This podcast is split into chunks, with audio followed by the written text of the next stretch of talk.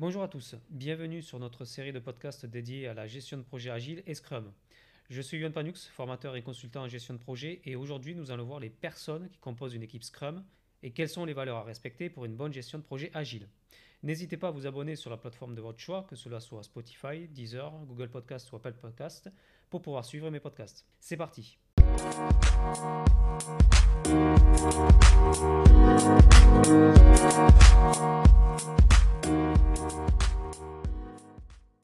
Tout d'abord, commençons par une évidence. Dans Scrum, ce qui est le plus important, ce sont les individus. C'est également la première valeur du manifeste agile. Les individus et leurs interactions sont plus importants que les processus et les outils. Traduisons les individus plutôt par les humains, parce que les humains, c'est la principale différence de Scrum et d'Agile avec la gestion de projet classique. Ou plutôt, Scrum et l'Agile ont remis l'humain à sa véritable place dans la gestion de projet.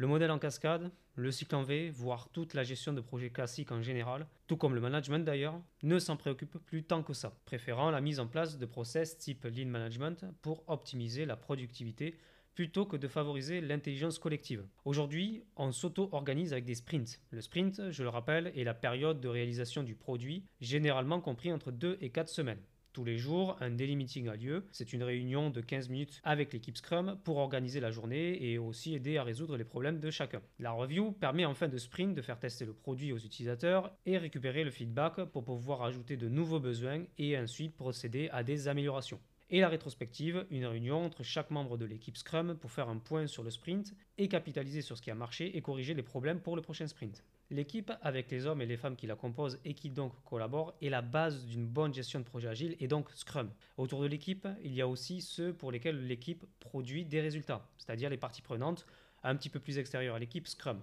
que cela soit le client ou l'utilisateur final. Vouloir se passer d'un modèle hiérarchique sur plusieurs couches, qui avait pour objectif un contrôle optimal, rend radical le changement dans la production et la livraison qui est induit par Scrum. Le contrôle fait place à la confiance et l'auto-organisation remplace toute notion de chef dans l'équipe. L'humain n'est plus une simple ressource, maintenant il est au centre de l'analyse et de la création de la valeur. Le management ne disparaît pas malgré tout, mais devient un élément plutôt collectif. Tout le monde devient un peu manager en apportant sa vision de l'organisation globale de l'équipe, tout en aidant ou en se faisant aider par ses équipiers lorsqu'un incident survient. Scrum est associé à cinq valeurs focus, ouverture, respect, courage et engagement. Elle forme un ensemble cohérent et se renforce au fur et à mesure que l'équipe apprend à se connaître et à travailler ensemble. On s'aperçoit que les problèmes que l'on rencontre lors d'un déploiement Scrum viennent souvent d'une violation d'une valeur de l'équipe. Prôner des valeurs, c'est bien, mais les respecter, c'est encore mieux. Même les parties prenantes sont concernées à un tout autre niveau, mais l'utilisateur doit pouvoir lui aussi se prêter au jeu des démos du produit, ou bien le client doit respecter l'organisation mise en place par l'équipe, sans intervenir si un problème survient bien évidemment. Et ce sont les parties prenantes qui jugent le produit. On y trouve des utilisateurs, des clients, mais aussi des sponsors, des représentants des utilisateurs, le marketing, des managers, etc. On peut également rajouter des spécialistes ou des experts qui peuvent rejoindre l'équipe et aider à la création du produit de manière ponctuelle. L'équipe Scrum est composée de personnes qui contribuent à produire, à apporter de la valeur, à améliorer la solution à chaque sprint. Il y a seulement trois rôles dans une équipe Scrum. Le Product Owner, le Scrum Master et le développeur en tant que tel. Je ferai un podcast spécifique plus tard sur le Product Owner et le Scrum Master. Mais il n'y a pas de chef de projet en Scrum, cela n'existe pas. Pour plus d'efficacité, une équipe Scrum doit limiter son nombre de personnes. Et une seule personne, ce n'est pas une équipe. De 2 à 4, cela représente petite équipe Scrum. Entre 5 et 9, on a la taille idéale, et à partir de 10, l'équipe est trop grande pour bien faire du Scrum. Mais il est possible de travailler avec plusieurs équipes Scrum. C'est ce qu'on appelle le Scrum à grande échelle, notamment avec certaines pratiques comme le SAFE. Je ferai un podcast plus tard sur l'agile à grande échelle pour expliquer comment on passe d'une équipe Scrum à plusieurs équipes Scrum. C'est l'équipe qui réalise donc le produit en développant un nouvel incrément à chaque sprint. C'est elle et ses membres qui décident la façon pour le faire et la façon de faire qu'elle estimera la plus efficace. C'est ça l'auto-organisation. Chaque membre de l'équipe apporte son expertise, exploite et partage ses connaissances et aussi ses capacités. Et elle doit être pluridisciplinaire. Pluridisciplinaire ne signifie pas que chaque membre de l'équipe a toutes les compétences, mais que grâce à chaque membre, l'équipe a toutes les compétences nécessaires pour réaliser le projet. Parfois, lorsqu'une compétence manque, on fait appel, comme je disais, à un spécialiste qui peut être un indépendant ou bien l'employé d'une entreprise qui sera considéré comme sous-traitant, qui vient en renfort de l'équipe et aide sur des points bloquants. Une équipe Scrum est fixe, on sait qui la compose, et elle est aussi stable. et cela sur une longue durée, qui est celle de la release au moins. La release est la livraison d'un produit totalement exploitable, après normalement plusieurs sprints et incréments. Elle peut donc ainsi mettre en place sa propre organisation de travail petit à petit. Cette organisation va passer par plusieurs étapes. Selon Bruce Tuckman, qui a créé un modèle qui présente les étapes de constitution d'une équipe, une équipe passe nécessairement par ces étapes-ci. D'abord la création et la structuration, ensuite les confrontations et les tensions, puis la régulation et la normalisation, vient enfin la synergie et la performance pour se terminer par la dissolution et la séparation. Rester avec la même équipe permet d'apprendre à mieux travailler ensemble et de mettre en place une organisation efficace, épurée de toute lourdeur que peuvent apporter certains process, notamment dans la gestion de projets classiques, car l'équipe aura eu le temps de se connaître et donc de corriger ce qui ne va pas. La stabilité permet de laisser du temps aux équipes pour tendre vers une harmonisation pour atteindre un certain niveau de performance. L'identité de l'équipe Scrum se créera avec le temps et ainsi pourra se reposer sur les 5 valeurs de Scrum pour bien orienter son organisation. En Scrum, le travail à distance est à éviter. Plus la proximité est optimale, plus la communication sera fluide, plus le groupe s'organisera rapidement et efficacement. On peut évidemment mettre en place du télétravail ou bien devoir faire certains déplacements dans certains contextes de projet, mais il faut que cela reste ponctuel. Une équipe éparpillée dans plusieurs pays avec des personnes de cultures différentes n'est pas une équipe Scrum. L'open space est évidemment le lieu idéal et l'objectif sera d'éviter les pièges classiques qu'un open space impose. Il faudra que chaque membre puisse être confortablement installé et que la communication entre chaque collaborateur soit efficace. Mais aussi, il faudra utiliser des outils d'organisation efficaces et qui répondent réellement aux besoins de l'équipe. Des outils qui facilitent le partage des expériences communes et de préférence des outils physiques qui portent sur les trois sens, oui, vu et touché. Un tableau physique est donc recommandé, et quels que soient les outils informatiques utilisés par ailleurs, que cela soit Trello ou Jira. C'est pour ça que le Kanban a réussi à trouver sa place dans la gestion de projets agiles. Tout le monde peut ainsi manipuler ses tâches, ses étiquettes sur un tableau Kanban et communiquer avec les autres membres juste en renseignant son avance sur le projet. Simple et efficace. L'identité du groupe se construit par des réussites et la revue de sprint ou la démo est là pour cela.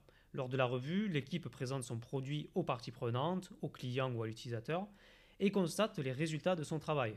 À elle ensuite de capitaliser sur le positif et de corriger le négatif. Mais elle pourra célébrer avec chaque membre la fin d'un sprint pour renforcer cet esprit d'équipe. Et par expérience, je sais que très peu d'équipes célèbrent comme il se doit leur réussite, alors que c'est une étape limite obligatoire. En tant que membre d'une équipe autogérée, chaque développeur est responsable de ce qu'il fait. Ce qu'il fait est décidé collectivement avec chaque membre dans un engagement mutuel. Oui, en Scrum, il n'y a pas de chef qui dicte le tempo et qui attribue les tâches arbitrairement.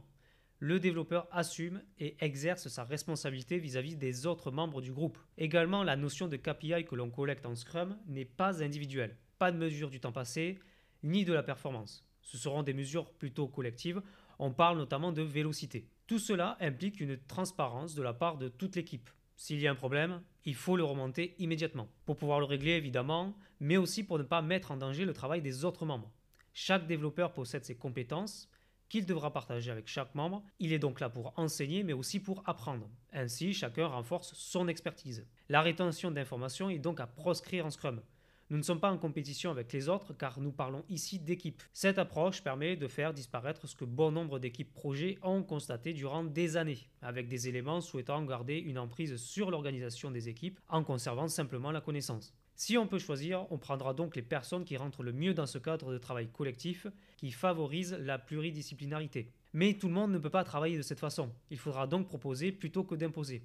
C'est pour cela que beaucoup d'équipes Scrum ne peuvent pas marcher car certaines ne sont pas du tout adaptées à ce genre de travail et doivent donc passer par un certain type de formation avant de commencer. Cela donc nécessite un changement personnel. Mais généralement, pour constituer une équipe, on prend les gens qui sont là et qui sont disponibles. La plupart des gens apprécient cette façon de travailler en Scrum, mais seulement si les valeurs sont respectées. L'égoïsme n'a donc pas sa place en Scrum. Beaucoup d'approches existent pour favoriser cet esprit d'équipe, notamment ce qu'on appelle le pair programming issu d'Extreme Programming, un autre framework agile. Deux développeurs sont sur le même poste de travail, l'un code, l'autre vérifie si le code ne comporte pas d'erreur tout en s'assurant qu'il s'implémente bien au niveau du design. Les rôles peuvent s'inverser ensuite, très régulièrement, et même les membres des binômes aussi. D'une façon générale, Scrum favorise l'entraide entre les développeurs, leur permettant de s'améliorer continuellement car l'une des forces de Scrum est cette amélioration continue, que cela soit sur le produit, mais aussi sur les compétences de l'équipe. Un poste de leader ou de référent technique dans l'équipe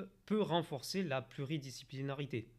Cette personne a de fortes compétences techniques donc et peut aider à guider le reste de l'équipe si un problème technique apparaît. Mais c'est à l'équipe de décider si elle en a besoin. La gestion des parties prenantes est tout aussi importante. Donc les parties prenantes sont toutes les personnes intéressées par les résultats. Ici, nous allons parler de parties prenantes extérieures à l'équipe, c'est-à-dire des parties prenantes type utilisateur ou client. Dans un projet, toute personne qui est impliquée est partie prenante. Cela peut représenter beaucoup de monde, de gros projets impliquant un large public, peut notamment amener à avoir un référent pour les utilisateurs par exemple. Les spécialistes sont également une catégorie spéciale de parties prenantes dont je donnerai une explication un petit peu plus tard. La partie prenante extérieure à l'équipe ne réalise pas de travaux contribuant au résultat. Néanmoins, elle se doit de participer à un événement du sprint, la revue ou la démo. C'est elle qui donne son feedback sur le produit réalisé pendant le sprint. L'objectif clair de cette participation est la valeur ajoutée que les parties prenantes sont susceptibles d'apporter au produit tout simplement en donnant leur vision et en exprimant leurs besoins. Les parties prenantes peuvent aussi aider à éliminer un obstacle qui est hors du pouvoir de l'équipe, notamment lorsqu'elles se rendent compte que le produit proposé a la capacité de régler un problème important, mais que sa réalisation est freinée notamment sur peut-être une partie budgétaire. Elle peut donc faire sauter ce verrou. C'est notamment valable pour des parties prenantes telles type client ou directeur. Mais évidemment, il est indispensable qu'elle respecte les valeurs de Scrum, et donc les valeurs que l'équipe aura décidé de mettre en place. Par exemple, un client qui intervient lui-même sur l'organisation de l'équipe ou bien un manager qui souhaite qu'un membre soit sorti de l'équipe peut mettre en péril son organisation, voire même le succès du projet.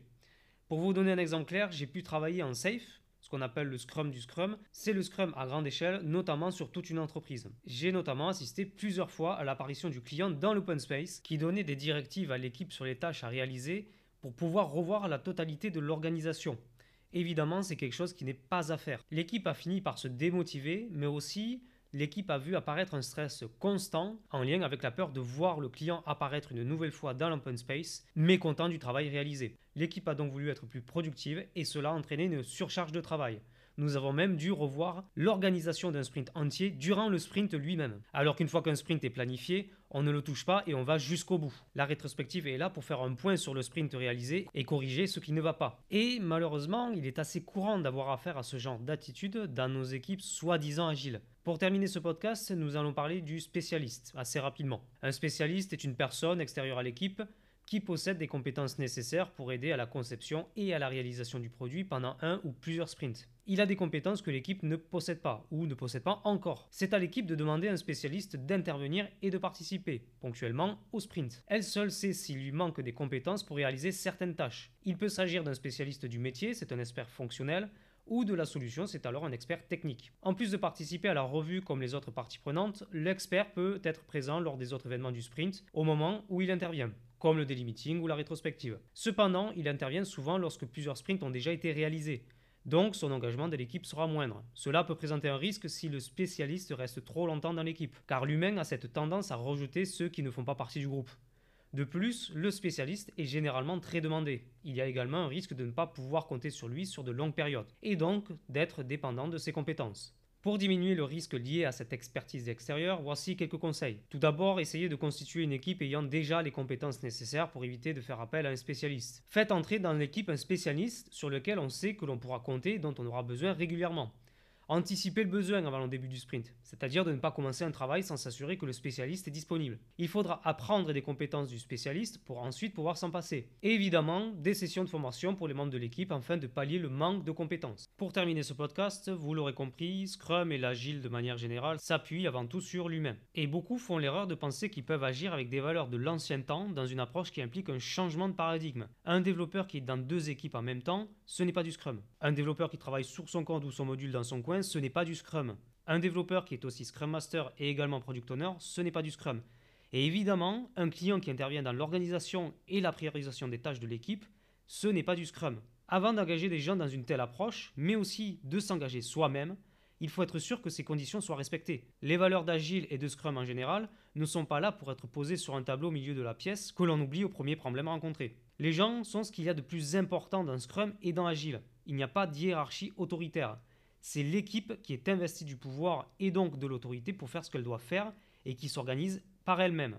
et c'est une des différences majeures avec la gestion de projet classique. C'est pour ça que la notion de chef de projet n'existe pas dans Scrum, car il n'y a pas de chef, mais plus un leader-serviteur en la personne du Scrum Master qui évidemment n'a pas de pouvoir hiérarchique. L'objectif d'une équipe Scrum est de produire des résultats pour ses parties prenantes. Celles-ci apportent leur feedback, apportant ainsi de la connaissance à l'équipe qui peut ainsi enclencher une amélioration continue du produit. Les spécialistes pourront toujours aider l'équipe si besoin, mais il faudra éviter d'en être dépendant. Mais quelle que soit l'organisation mise en place, il faudra toujours garder en tête que cela est fait dans un seul et unique but, apporter de la valeur et répondre aux besoins du client.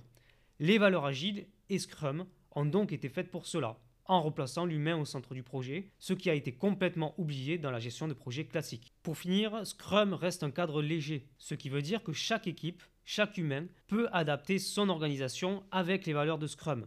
Il faudra toujours un product owner, un Scrum Master, une équipe de développement, des sprints, des daily meetings, des reviews et des rétrospectives. Mais l'organisation en général et la façon de faire, c'est l'équipe qui décide. Et ça, c'est le gros avantage de Scrum. Je vous remercie d'avoir écouté ce podcast. N'hésitez pas à vous abonner aux différentes plateformes. Et pour le prochain podcast, nous allons notamment voir très spécifiquement le rôle de product owner. En attendant, je vous souhaite bonne chance pour vos projets.